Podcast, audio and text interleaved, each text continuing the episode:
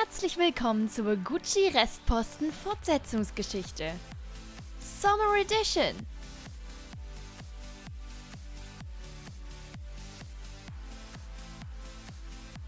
Teil 3.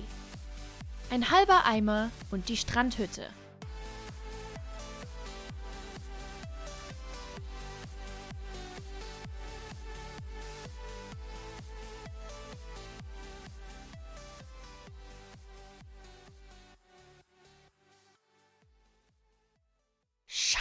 Scheiße, sagte sich Margot. Und Stopp! Aber die Bilder in ihrem Kopf wollten nicht aufhören. Wie ein lästiger Pulk Zeugen Jehovas rüttelten die eigentlich nur mit dem genauso widerlich klingenden Wort garstig zu beschreibenden Flashbacks an der Tür ihres Bewusstseins. Aus ihren mittlerweile etwas verschwommenen Augen, vor Wut wohlgemerkt, und zugegebenermaßen auch etwas vor dem jahrelangen Aufschieben eines Optikerbesuchs wegen Margots voranschreitender Kurzsichtigkeit, äh, jedenfalls konnte sie sogar in ihrem limitierten Sichtfeld erkennen, wie Raimund grinste. Und nicht nur ein bisschen verlegen mit einem Mundwinkel, sondern so richtig, breit, mit viel gelben Zähnen und durch die fleischigen Gesichtsmuskeln auseinandergezerrten Nasenflügel. Wie so ein Pferd, dachte Margot. Und das war nicht ganz unbegründet. Man konnte Raimund gerade durchaus Ähnlichkeit mit einem hässlichen Gaul nachsagen.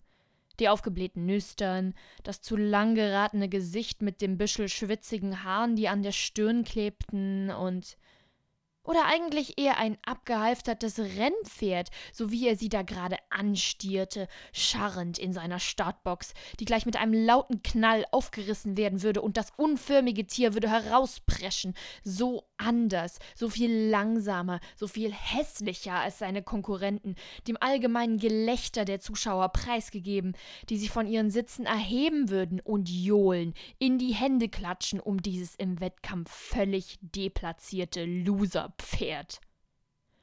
Die Grenzen zwischen ihrer Vorstellung und den ihr in der Realität nun doch etwas verunsichert anschauenden Raimund verschwammen zunehmend, Margots farbenfrohe Fantasie und nicht ihrer Kurzsichtigkeit wegen, danke der Nachfrage. Und für einen kurzen Moment hatte sie das Gefühl, er würde jetzt wirklich aus seinem Sitz auf sie zuspringen, über die Stuhlreihen, die sie trennten, und dann erbärmlich irgendwo in der Mitte am Boden liegen bleiben. Margot kam der Gedanke, ob nicht außerordentlich schlechte Rennpferde abgeknallt wurden oder zumindest eingeschläfert oder irgendwo weggesperrt, und sie fand zunehmend Gefallen an ihrem selbst aufgestellten Vergleich. Zumindest nahm er ihrem Hirn die Kapazität, doch wieder an diese Erinnerung, die sie bedauerlicherweise mit Raimund teilte, zu denken. Scheiße, schon wieder, dachte sie erneut.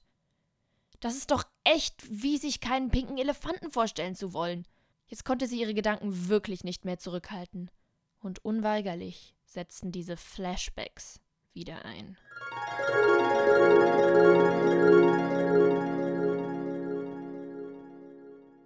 Mallorca, Ballermann, 2006. Margot hatte es wirklich versucht. Wirklich, wirklich versucht. Und trotzdem war ihr nur ein mittelmäßig überzeugendes halbes Lächeln gelungen, als ihre Freundin Susanne, naja, Freundin. Dessen war sie sich im Moment gar nicht mal mehr so sicher. Sie fragte, ob sie den Urlaub hier jetzt doch nicht auch so richtig genießen würde. Als Margot sah, dass Susanne ihr begründeterweise absolut nicht glaubte, schob sie noch ein viel zu überdrehtes Ja klar hinterher und weitete ihr schiefes Lächeln unter Anspannung all ihrer Gesichtsmuskeln so aus, dass es ihr so aussah, als hätte sie gerade einen Schlaganfall erlitten. Susanne schien das ihr, ob des lieben Friedens willen oder weil Margots Spaßfaktor sie vielleicht auch einfach doch nicht so sehr interessierte, in beidseitigem Bewusstsein der gerade aufgetischten Lüge durchgehen zu lassen und nickte die unangenehme Stille weg. Super! Ich bin dann mal wieder an der Strandbar. Margot blieb alleine an der völlig überfüllten Strandpromenade zurück.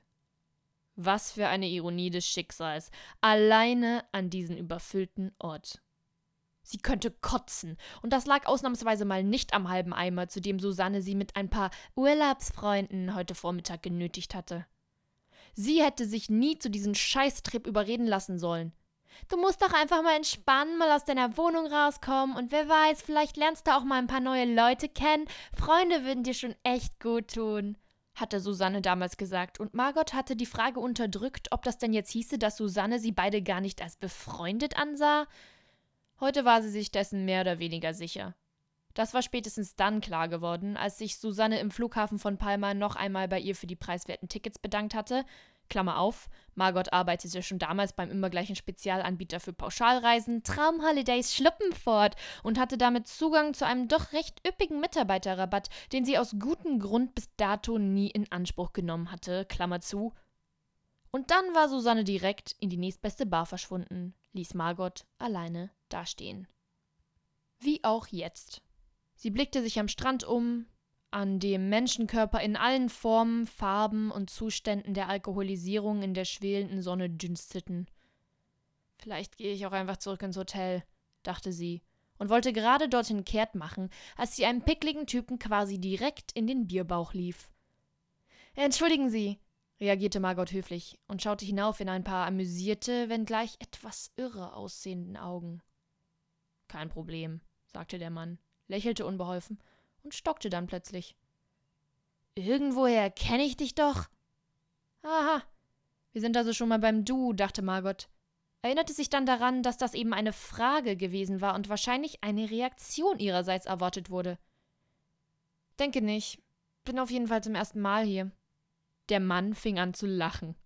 Wer ist es nicht? schnaubte er belustigt. Margot überkam das dringende Bedürfnis, sich zu rechtfertigen zu sagen, dass sie eigentlich kaum freiwillig hier war, keinen Bock auf diese ganze Scheiße hier hatte, die krebsroten in der knallenden Sonne vor sich hin bratenden Menschen, die unhygienischen Eimer mit billigem Alkohol, den vollgepissten Strand und überhaupt. Ich eigentlich auch nicht so wirklich, sagte da der Mann verständnisvoll.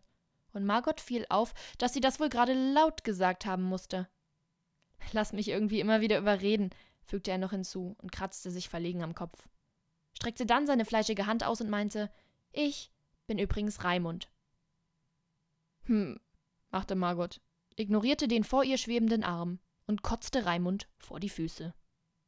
Das war dann vielleicht doch der halbe Eimer gewesen. Einige Tage nach dieser überdimensional peinlichen Begegnung hingen Raimund und Margot zusammen in der Hotellounge rum und langweilten sich. Dazu hatten sie sich in letzter Zeit öfter getroffen und obwohl Raimund für sie etwas von Grund auf Unsympathisches an sich hatte, sie konnte nicht ganz sagen, was, war sie dankbar für seine Gesellschaft und das einvernehmliche Schweigen, in dem sie missmutig die anderen Leute beobachteten, die hier den besten Urlaub ihres Lebens verbringen zu schienen. Boah, machte Raimund irgendwann. Margot horchte auf und fragte sich, was er wohl zu sagen hatte. Stille. Von Raimund schien nichts mehr zu kommen. Dann zehn Minuten später wieder, etwas deutlicher diesmal. Boah. Was ist denn jetzt? entgegnete Margot entnervt. Raimund hatte sie gerade dabei gestört, die Fliesen an der Decke der Lounge zu zählen. 78, so weit war sie bis jetzt gekommen. Hab ne Idee. Komm mal mit, ich zeig dir was, antwortete der Störenfried und erhob sich von der abgesessenen Couch. Äh, nicht creepy gemeint, ist am Strand. Hab da vor paar Tagen was gefunden und würde dir das gerne zeigen. Vertraue dir da jetzt, denke ich, fügte Raimund hinzu, als er Margots hochgezogene Augenbraue sah. Dann lief er plötzlich los Richtung Hotelausgang. Sie hätte einem so schwerfällig aussehenden Körper nie so eine Schnelligkeit zugetraut, dachte Margot und beeilte sich, ihm zu folgen. Ich habe was am Strand gefunden. Puh, das klang auch wie so ein Fünfjähriger, der seinem Vater gleich stolz eine tote Qualle präsentieren würde. Eigentlich hatte sie keine Lust, sich das jetzt anzusehen. Trotzdem folgte sie Raimund schweigend bis zu einer kleinen Strandhütte. Die Dinger konnte man anmieten, wenn man zum Beispiel Hobbys hatte, wofür man Zeug brauchte. Windsurfen, Angeln, im Strand rumgraben, was einem ebenso Freude bereitete. Margot bereitete nichts davon Freude. Und Raimund schien ihrer Meinung nach auch nicht der Typ dafür zu sein. Umso überraschter war sie, als der einen kleinen Schlüsselbund zückte, sich noch einmal abcheckend umsah und dann die knarzende Holztür öffnete. Er drehte sich noch einmal zu Margot. Du darfst das keinem sagen, nuschelte er und ging dann hinein. Sie tat es ihm gleich, und als sich ihre Augen an die Dunkelheit gewöhnt hatten, stieß sie einen entsetzten Schrei aus. Raimund grinste nur belustigt und zeigte nochmal fast stolz auf das, was da nur wenige Meter vor Margots Füßen lag. Ihr Entsetzen schlug jetzt um in Fassungslosigkeit, Irritation und gleißende Wut. Wut gegenüber Raimund. Wie konnte er ihr nur sowas zeigen? Hass durchströmte sie. Wie konnte man sich nur so in einem Menschen täuschen? Ekelhafter Typ! Und dann grinste der noch so dumm und riss jetzt auch noch sein widerliches Maul auf. Hab dich doch nicht so, säuselte Raimund. Das ist doch nur. Weiter kam er nicht. Ein dumpfes, fast matschiges Geräusch war in der Hütte zu hören, als Margots Faust Raimunds Gesicht erreichte.